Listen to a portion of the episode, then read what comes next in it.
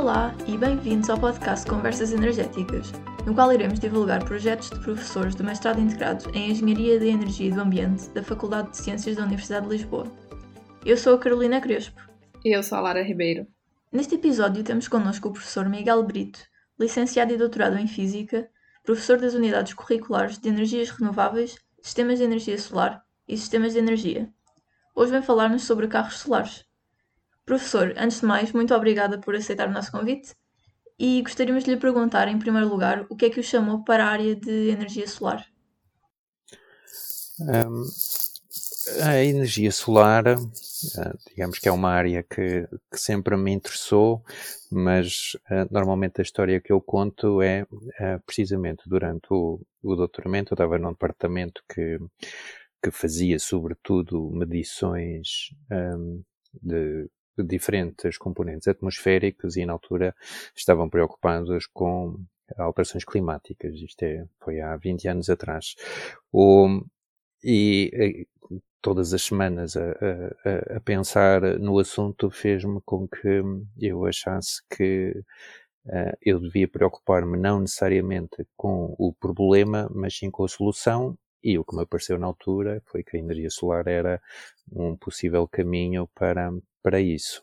Entretanto, na altura a energia solar era, era caríssima um, e por isso estava mais ou menos reservada a projetos de demonstração e estudos académicos e ao longo destes 20 anos o, o custo tem vindo a diminuir, a tecnologia tem vindo a melhorar, até que se tornou finalmente, de facto, a, a forma de energia mais barata, ou de eletricidade mais barata, e, e também das mais limpas e, e, democráticas, por isso, por isso foi o caminho certo para mim. É, nos próximos anos espera-se um crescimento muito grande no mercado dos carros elétricos e na aderência a estes. Que desafios é que isso poderá trazer, nomeadamente para a rede elétrica, e de que modo é que os carros solares podem contribuir para os solucionar? Um, a mobilidade elétrica, bom, se calhar a mobilidade, uh, genericamente, uh, é um dos maiores desafios para, para a descarbonização.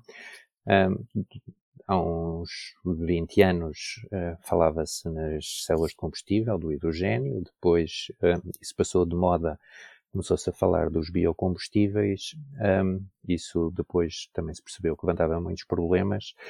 E nos últimos 10, 10 anos, talvez, um, começou começou a, a pensar-se mais na mobilidade elétrica. A mobilidade elétrica tem, tem grandes vantagens. Por um lado, tem esta coisa do acoplamento à eletricidade, uh, e isso faz com que uh, possamos produzir energia a partir de renováveis, sem, com a tecnologia que, competitiva do, do solar ou do vento ou da hídrica, uh, e por isso é, é uma forma que é que é mais uh, simples uh, e provavelmente mais limpa de conseguir resolver o problema. Uh, no entanto, tem, tem problemas, tem, tem o desafio das baterias, que, que é um desafio ainda tecnológico, para além da reciclagem e da eventual falta de ou limitação do, de, dos materiais e, e, levanta outros problemas, como um, em particular os problemas com a rede. Um, uma, uma conta muito simples que podemos fazer é olhar para, para a gasolina ou para o gasóleo. Do ponto de vista de energia, aquilo que, que temos é de facto um combustível com uma grande densidade energética. Uh, um litro de gasóleo ou gasolina, tanto faz, é da ordem dos 10 kWh. Por isso, se tivermos um carro com 50 litros, estamos a falar em meio megawatt-hora de energia. E estamos a, encher o depósito em 5 minutos. Um, por isso, dá 6, 6 megawatt-hora. Por isso, se eu tiver a carregar um carro um, com um sistema muito de carregamento muito rápido, que é para, para ser parecido com aquilo que hoje é encher o carro com gasóleo, estamos a falar por carro, eu preciso ter uma bomba de 6 megawatt, um, ou seja, vai ser grandes picos de tensão da potência que, que temos que, que, ir buscar à rede. Se multiplicarmos isso por milhões de carros, então é, é fácil perceber que vai haver um grande impacto na rede. Por outro lado, se as coisas forem bem feitas, com carregamentos mais lentos, com alguma inteligência, aquilo que o carro elétrico deixa de ser um problema para a rede e passa a ser uma solução. Porque uma das, um dos desafios uh, da descarbonização é nós estarmos dependentes de fontes de energia que são variáveis no tempo, que é faz sol, não faz sol, faz uh, vento ou não faz vento, e se nós tivermos uh, muitos carros que podem carregar à velocidade que for conveniente, significa que podemos gerir a nossa procura e por isso conseguimos uh, resolver o problema da variabilidade das renováveis. Por isso, os carros elétricos podem ser uma solução, parte da solução ou parte do problema, depende de como estivermos a, a olhar para eles. Que vantagens e desvantagens é que os carros solares apresentam relativamente a um elétrico comum? O, desvantagens só se for o preço, que, que inicialmente pode ser um pouco mais caro. Até porque, como, como é um setor que na realidade não existe, eh, não existem economias de escala e por isso com certeza que, que hoje se eu comprar um carro solar estou a pagar mais do que, do que no futuro terei que pagar. O, um carro solar é um carro que é elétrico, que uh, normalmente é plug-in, uh, por isso quer dizer que funciona exatamente como todos os outros carros elétricos, que é eu carrego a bateria, é, em vez de carregar só da, da rede, posso carregar de vez em quando quando apanho sol. Por isso, a grande vantagem é que eu vou ligar-me menos à rede, a desvantagem pode ser o preço. Para termos uma ideia, o tipo de contas que se tem feito, saiu ainda na semana passada um estudo para a Holanda, que não é particularmente famoso por ser, por ter muito sol, em que, um, usando padrões habituais de, de deslocação, uh, estimava-se que um carro solar iria reduzir o seu as suas os seus, o, seu, o número de eventos de carga, por isso o número de vezes que precisa de carregar ao longo do ano, uh, por um fator uh, um terço. Em Portugal, como há, como há muito mais sol, se calhar seria um quinto, desculpem, uh, dois terços talvez. Um, o que isto quer dizer é que, quer dizer muitas coisas. Quer dizer que o dono do carro vai poupar dinheiro porque não o tem que carregar, e com isso talvez consiga uh, compensar o investimento inicial que fez, mas muito mais relevante do que isso é uh, o impacto na rede. Porque se eu estou a reduzir o número de carregamentos, com certeza que aqueles picos uh, de potência que eu, que, eu, que eu estava a falar há bocadinho, agora não vão ser tão relevantes. O, e isso também tem uma outra, uma outra perspectiva que também é importante, que é, se vocês forem ler os jornais um, este ano bateram-se todos os recordes na, na, compra de carros elétricos para, na Europa e nos Estados Unidos e na China também. O, e uma das preocupações que, que as pessoas da indústria têm é que o crescimento do carro elétrico seja demasiado rápido para a infraestrutura de carregamento, eh, porque é, as pessoas precisam de carregamento público e, e não consegue, o carregamento público não consegue crescer tão rápido como a adoção de carros elétricos. Ora, esta solução uh, do carro elétrico o solar, o que faz é permite o crescimento do mercado do carro elétrico sem ter que andarmos a correr tanto a montar a infraestrutura. Por isso é uma, uh, é uma forma de uh, acelerarmos a adoção do carro elétrico um, com, com o custo público mais limitado. Quais os desafios atualmente impostos nessa área? Um, bom, a primeira coisa é dizer que, que é uma área uh, nova e por isso há muita coisa que ainda não se sabe fazer como deve ser. Uh, talvez o, há, há, muitos desafios do ponto de vista da tecnologia, uh, porque não é só pôr um painel padrão em cima de um carro, é preciso que, que eles sejam eh, com as formas corretas uh, para, o, para, o, carro, é preciso que sejam bonitos, é preciso que, sejam bem integrados e que não se, que não se vejam, é preciso que sejam robustos, Uh, é preciso, outros aspectos mais técnicos, fazer uma gestão de energia que funcione uh, de uma maneira rápida e eficaz. O, e depois o outro desafio uh, já não é tão tecnológico, tem mais a ver com a aceitação social, que é as pessoas que não estão habituadas a ter painéis solares nos carros têm que, que, que se habituar e isso é com certeza aquilo que vai ser mais difícil de ultrapassar. Que fatores é que o levam a acreditar que esta é uma boa altura para investir na tecnologia dos carros solares? Um, eu, eu diria que bom, a razão porque há muitas pessoas a brincar com a ideia do carro solar já há muitos anos. A razão porque agora se começou a tornar comercialmente interessante uh, tem a ver com o facto de termos uh, uh, módulos mais eficientes, termos módulos mais baratos, termos o crescimento do carro elétrico, termos a necessidade de reforçar a infraestrutura e não termos uh, tempo suficiente para o fazer à velocidade a que as pessoas estão a comprar carro elétrico. Por isso, todas essas coisas estão, criaram um, um ambiente que torna propício a que, a que isto aconteça. O mercado do automóvel, ou da indústria automóvel, é um mercado difícil. Um, as empresas são, são, são muito grandes e têm alguma inércia, porque têm que fazer grandes investimentos para, para cada carro novo. E por isso, uh, comercialmente, agora estamos a dar os primeiros passos uh, e vai ter que haver algum processo de transição. Não é, não é no próximo ano vai comprar um carro solar, com certeza. Se calhar daqui a 5 ou 10 anos, uh, talvez se torne uma coisa muito comum nas nossas ruas e estradas. É, por quanto que uma pessoa poderia, neste momento, adquirir um carro solar?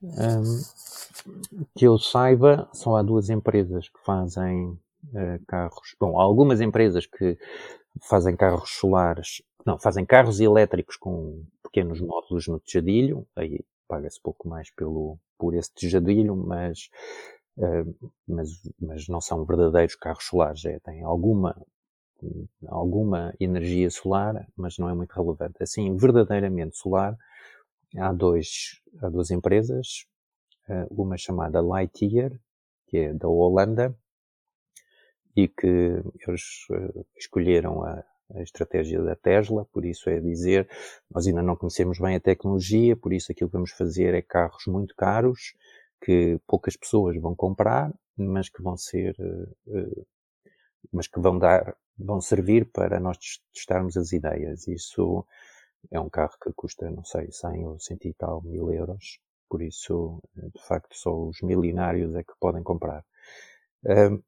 Uma outra empresa, que é alemã, que tem um modelo mais simples, uh, eles decidiram fazer carros urbanos baratos, impuseram o limite de 25 mil euros por carro, por isso é um carro que, competitivo com a generalidade dos carros uh, para o setor. Uh, tiveram algumas dificuldades de financiamento e por isso foram para crowdsourcing, uh, mas tiveram imenso sucesso, juntaram os milhões de euros que precisavam para, para ter o carro e a primeira versão está pronta agora, por isso eu acho que vão começar a vender este ano e o preço deve ser 20 e poucos mil euros. Quais é que são, na sua opinião, as circunstâncias e os tipos de veículo ideais para impulsionar o desenvolvimento dos veículos solares?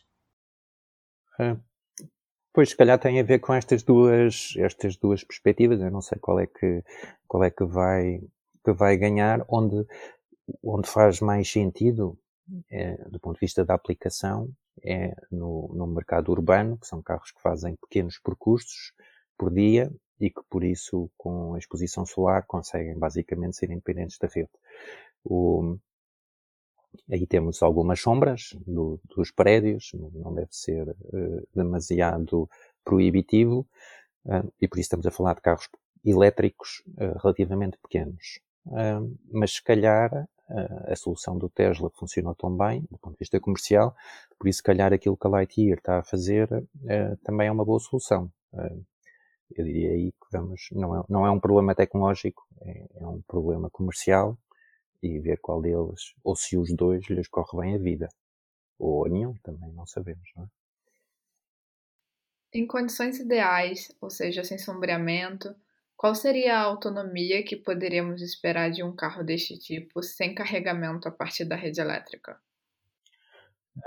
É uma, é uma pergunta que é mais difícil de responder do que parece. Em termos anuais, um, para uma cidade como Lisboa, uh, é qualquer coisa da ordem dos 40 km por dia. Por isso, uh, claramente acima do, daquilo que, que as pessoas em média andam. Agora, estes 40 km por dia uh, enganam bastante, porque isto quer dizer que no, no verão estamos a falar em 70 ou 80 km e que vai sobrar muito quilómetro, uh, e no inverno, se calhar estamos a falar 10 ou 20, e aí vão faltar, vão faltar quilómetros. Por isso, se a pergunta é qual é que é a autonomia, se não quisermos mesmo nunca ligar à rede, então quer dizer que são ficar seguro 10 km uh, por dia. Se o meu objetivo for poupar no número de ligações à rede, aquilo que consigo andar 30 km por dia sem problema durante provavelmente 9 ou 10 meses do ano. Até que ponto é que o sombreamento numa cidade como Lisboa poderia inviabilizar a utilização dos carros solares? Uh, é, bom, uh, inviabilizar, uh, eu acho que a resposta aí é, também é difícil de responder, porque não sabemos o que é, quanto é que custa, não é? Ou melhor, sabemos aqueles preços, mas não sabemos se eles vão uh, conseguir manter performance dos primeiros protótipos. Mas, assim, numa cidade como Lisboa, o sombreamento uh, faz-nos perder uh, talvez 20 ou 25% da irradiação.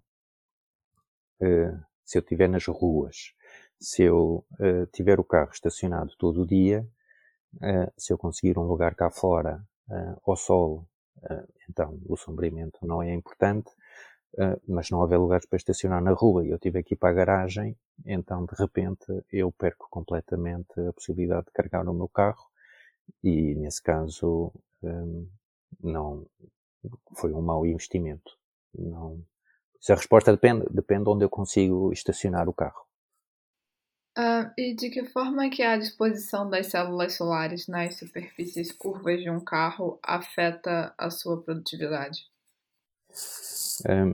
Se fosse só ligado assim uh, como um sistema normal, uh, iria afetar bastante, porque cada um deles tem, tem uma tem, apanha radiação ligeiramente diferente e por isso ter correntes ligeiramente diferentes e depois é muito difícil uh, conseguir combinar tudo, uh, iríamos ter perdas grandes. As soluções do, do, do, dos vários protótipos que existem é fazer com microinversores célula a célula para garantir que de facto aquilo que nós temos um, a vir de cada, célula, de cada célula solar é aproveitada como deve ser e, e assim, uh, eu acho que os números que eu vi é perdas da ordem dos 5 ou 10%, que não é muito, não é muito relevante. Quando é que prevê que carros solares venham a estar acessíveis a consumidores de classe média? Uh, bom, uh, aquilo que uh, há bocadinho já estava a falar nisso, por isso, se nós formos para os carros alemães da uh, é, teoricamente estão disponíveis a partir deste ano, porque um carro de 20 mil euros é um carro de, de classe média na Europa, uh, mas com certeza que eles vão fazer, uh, não sei, mil viaturas ou qualquer coisa assim, e por isso a generalidade das pessoas não vai poder comprar. Aquilo que eu espero é uma escala de tempo da ordem dos 5 anos até aos 10, e nessa altura vai se tornar com certeza um produto normal. E a, a minha convicção é que daqui a 10 anos, em 2030, todos os carros uh, são cobertos de painéis solares e ninguém repara sequer. Na sua opinião, e levando em consideração a diferença nos preços, com exceção do Zono, há alguma circunstância na qual compensaria atualmente comprar um carro solar em vez de um elétrico comum? Uh, pois, a resposta é uh, um carro elétrico uh, como o Zono sem painéis solares deve custar 22, 23 mil euros, por isso, de facto, a diferença é, é pouco significativa, é só uma questão comercial, por isso a resposta é com certeza que sim. mas ainda estamos longe de ter uma escala para isto ser, para ser um, para ser um negócio. De qualquer maneira, o interesse dos painéis dependem do tipo de carro. Por isso, imaginem que eu tenho uma furgoneta, eu trabalho na distribuição de correio, tenho uma furgoneta que anda a passear pela cidade o dia todo, eu vou ter melhor radiação do que tenho uh, quando estou estacionado, porque mesmo que esteja cá fora ao sol, uh, se eu estou estacionado, tenho sempre sombras de árvores ou edifícios. E por isso é preferível estar no meio da, andar no meio da rua do que estacionado. E por isso eu diria que as primeiras aplicações mais interessantes vão ser no, para os carros de serviço, se calhar para os Ubers ou, ou, ou táxis. Os autocarros também é outra opção muito interessante. O professor conhece algum projeto português de carros solares? Uh, destes que estamos a falar, não. Uh, existem projetos nas universidades, uh, como, como, na FECUL, e também acho que o técnico também teve, não sei se ainda tem, um, pequenos carros elétricos com painéis solares, mas eram carros de demonstração para mostrar aos, aos miúdos da escola e provar o conceito, mas, mas não são carros uh, a sério para as pessoas usarem na rua, por isso não comprem todas os milhares de, de uh, exigências de regulamentação, de segurança e mais não sei o que é que os carros a sério têm que cumprir. Agora, comparando um pouco a, o conceito de estradas solares e de carros solares, na sua opinião, qual das duas tecnologias é mais vantajosa e por quê? Entre os carros e as estradas, ah, eu diria que não são incompatíveis. Ah, não há razão nenhuma para não termos os carros e, e as estradas. O, do ponto de vista tecnológico, hoje em dia, é mais fácil fazer um bom carro solar do que uma boa estrada solar. Uh, as estradas solares começaram a ser discutidas ou testadas há três ou quatro anos e os primeiros exemplos correram muito mal porque uh, houve uma, uma, espécie de subestimativa da, violência dos carros e caminhões a passar por cima e por isso muito rapidamente ficaram escacados e, e, deixaram de produzir, ou por exemplo infiltrações de água, que também é uma coisa que, que não pode acontecer num painel solar, porque senão uh, tem curto-circuito e deixa de funcionar.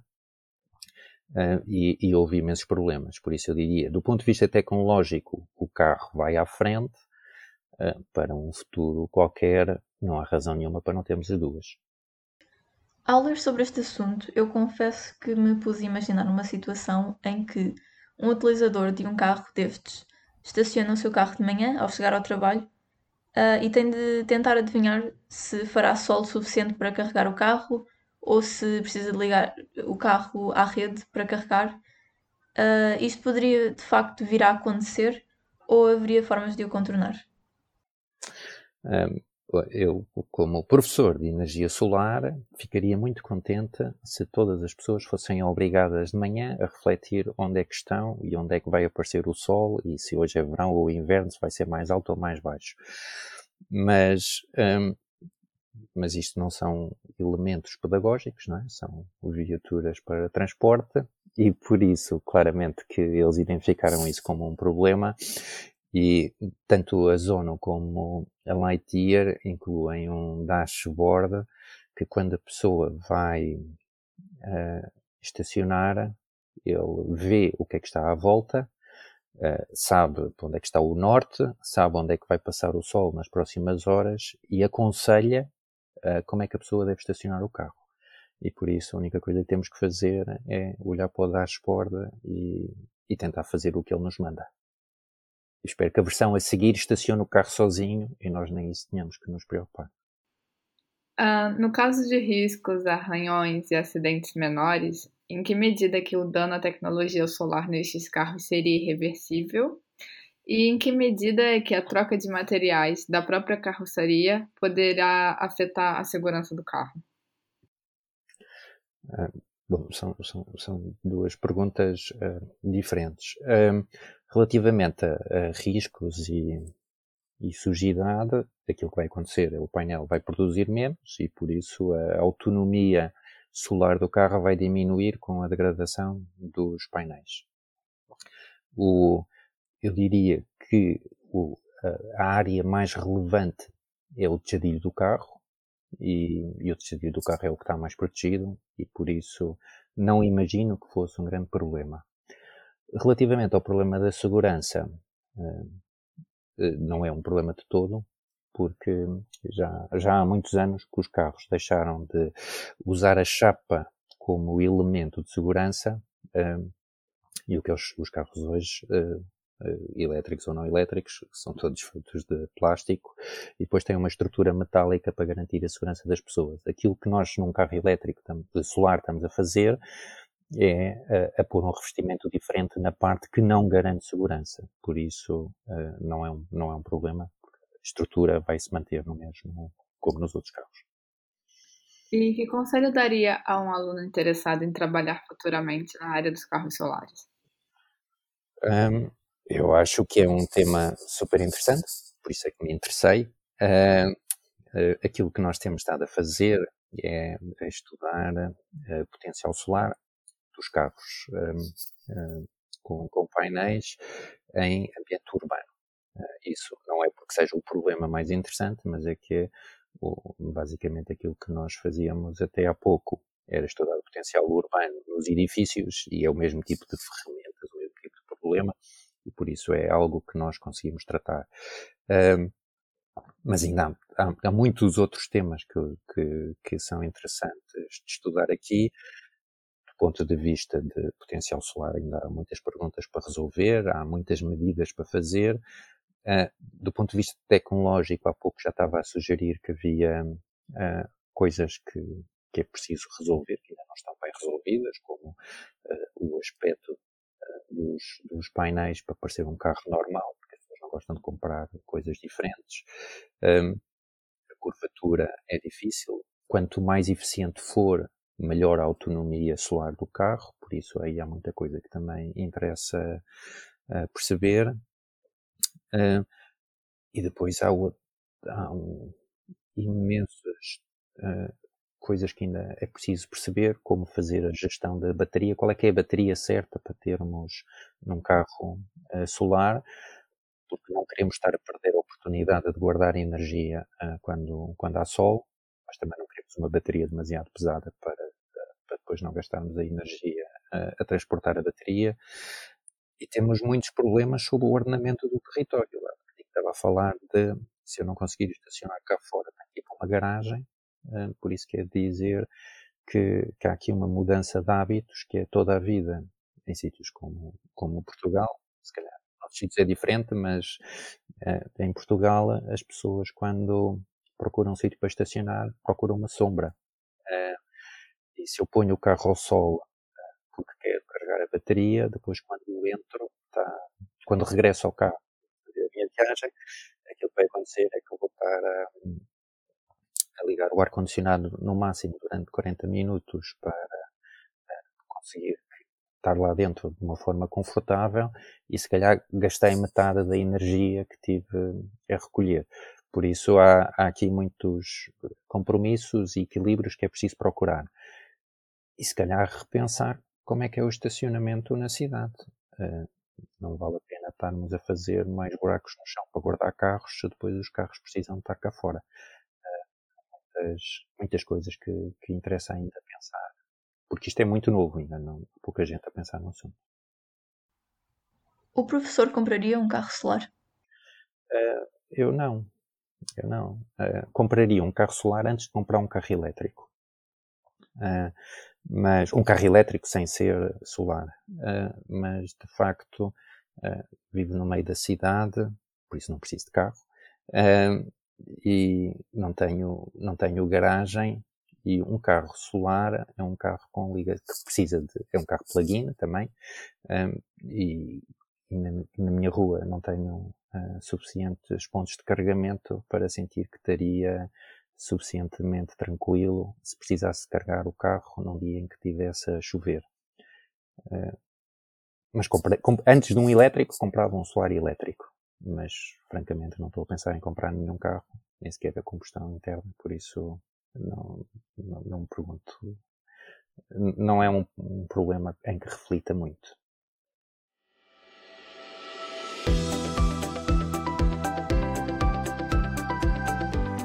Essa foi a entrevista com o professor Miguel Brito sobre carros solares. Professor, muito obrigada pela sua disponibilidade e aos nossos ouvintes, muito obrigada e até o próximo episódio. Obrigado.